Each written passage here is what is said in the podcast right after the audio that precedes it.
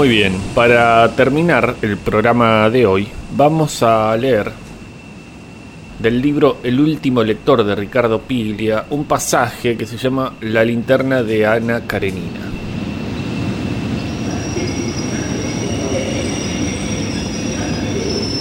Quisiera recordar ahora otra escena de lectura notable en muchos sentidos y perfecta en su fugacidad, en la que aparece un género diferente de lector. Es una escena de Ana Karenina de Tolstoy, del capítulo 29 de la primera parte, en la que Ana aparece leyendo una novela inglesa en un tren. Me parece que hay allí otra trama, la relación de esa lectura con la constitución del sentido, con los afectos, con la tradición y con el desarrollo de la novela. Estamos en la línea histórica que quiere a las mujeres como protagonistas del consumo narrativo. La Eterna de Macedonio es la lectura perfecta de la novela. También Madame Bovary, desde luego incluso Molly Bloom, que como veremos se despierta con un libro en la cama. Esas mujeres complejizan la figura del lector moderno y la novela le da nombre a la figura anónima de las mujeres que leen.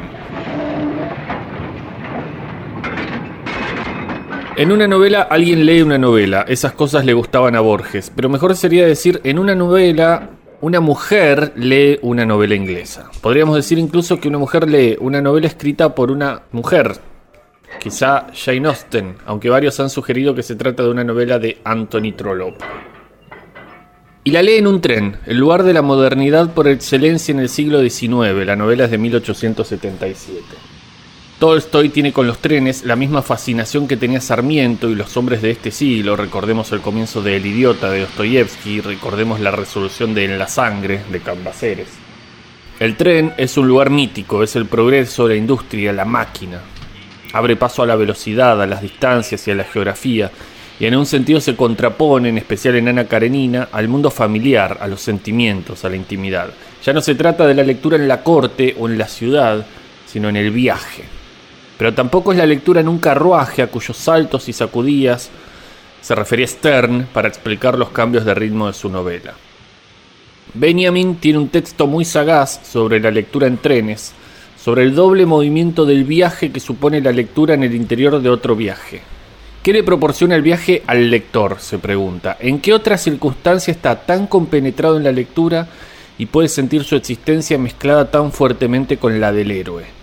¿No es su cuerpo la lanzadera del tejedor que al compás de las ruedas atraviesa infatigable la urdimbre, el destino de su héroe?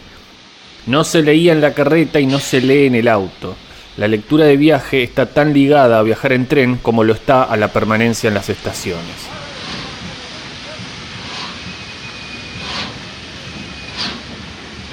En la escena de la que hablamos, Ana vuelve a su casa, va de Moscú a San Petersburgo, ya ha conocido a Bronsky, que será su amante y la conducirá a la desgracia, y ese viaje será decisivo porque él también está en el tren, aunque ella todavía lo ignora. Ana lo ha visto por primera vez unos días antes al llegar a la estación de Moscú, en el momento en que alguien se suicidaba arrojándose a las vías.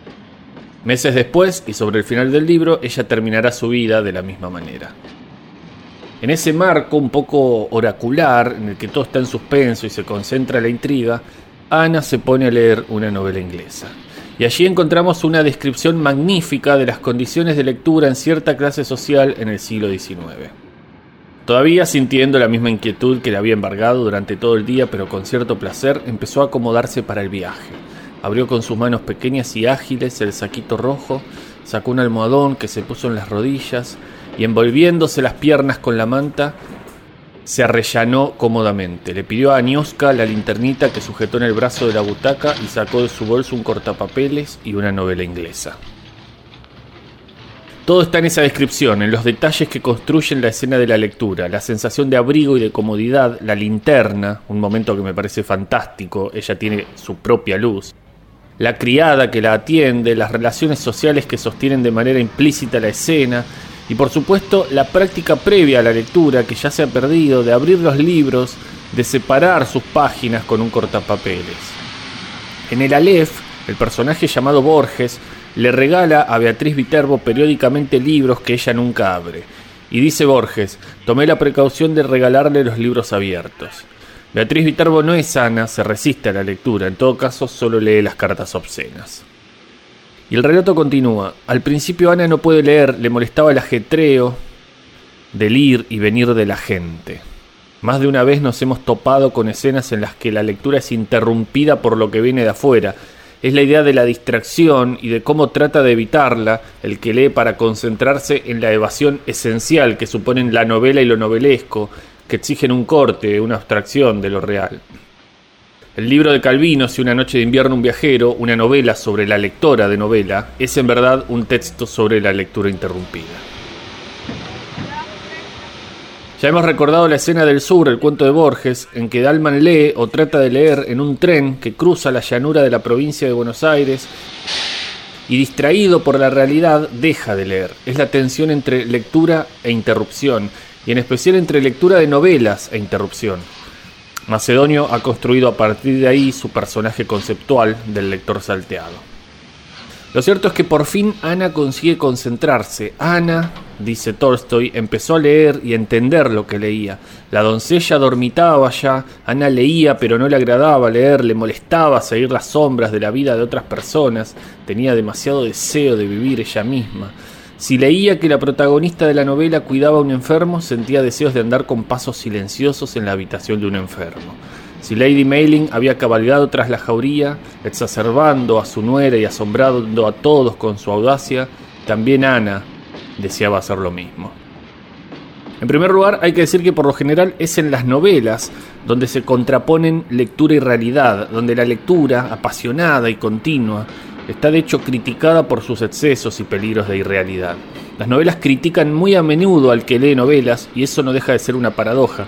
Pensemos en Don Quijote, pero también en Emma Bovary. Se tomó pues la resolución de impedirle a Emma leer novelas, se dice.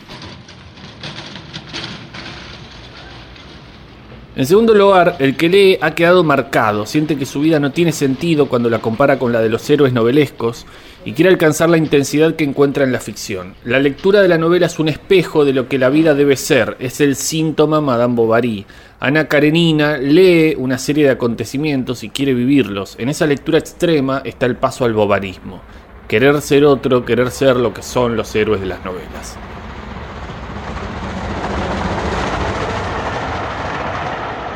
La novela de Tolstoy construye la imagen de lo que podríamos llamar la lectora de novelas que descifra su propia vida a través de las ficciones de la intriga, que ve en la novela un modelo privilegiado de experiencia real. Se manifiesta así una tensión entre la experiencia propiamente dicha y la gran experiencia de la lectura. Y entonces aparece el bobarismo, la ilusión de realidad de la ficción como marca de lo que falta en la vida. Se va de la lectura a la realidad o se percibe la realidad bajo la forma de la novela, con esa suerte de filtro que da la lectura. En el tren, Ana repite el viejo rito de entrar en lo irreal y en la ilusión a través de la lectura de un libro, para volver luego desde allí a confrontar la realidad. Ese movimiento es la novela misma, la forma del género, si seguimos la línea abierta por Lukács en teoría de la novela. La experiencia personal es la corroboración de la verdad del texto.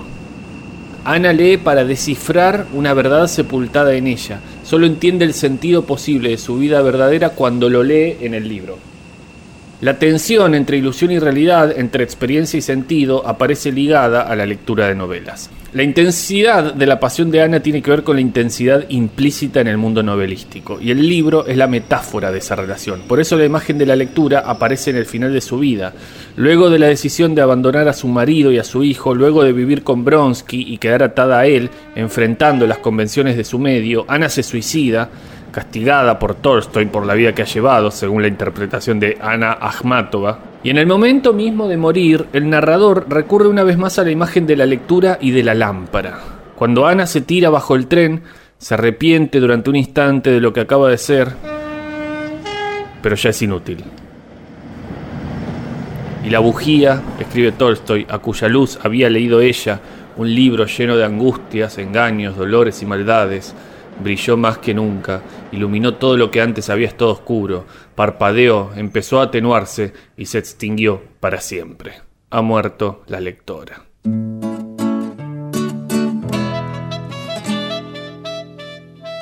Oh misterio que corre por mis venas, sacude al trabajo natural.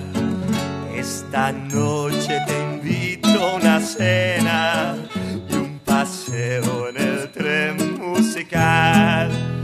Esta vida tan larga y tan corta que acarician tus ojos de fuego. Viaja en alas de un ángel que por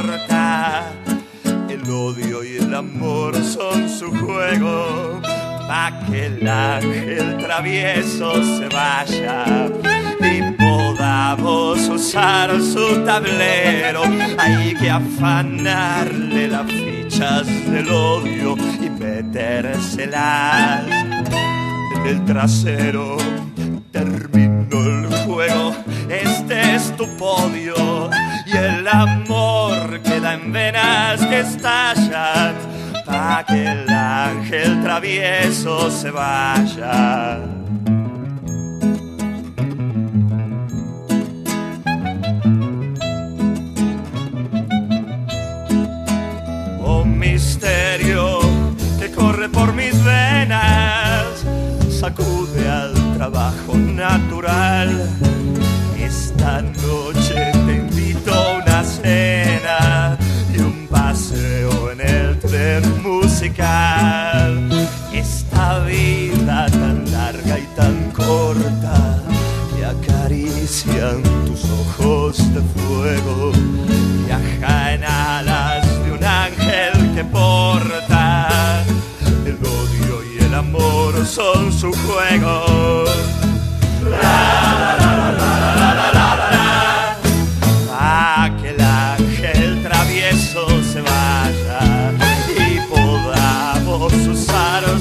Su tablero. Hay que afanarle las fichas del odio y metérselas en el trasero.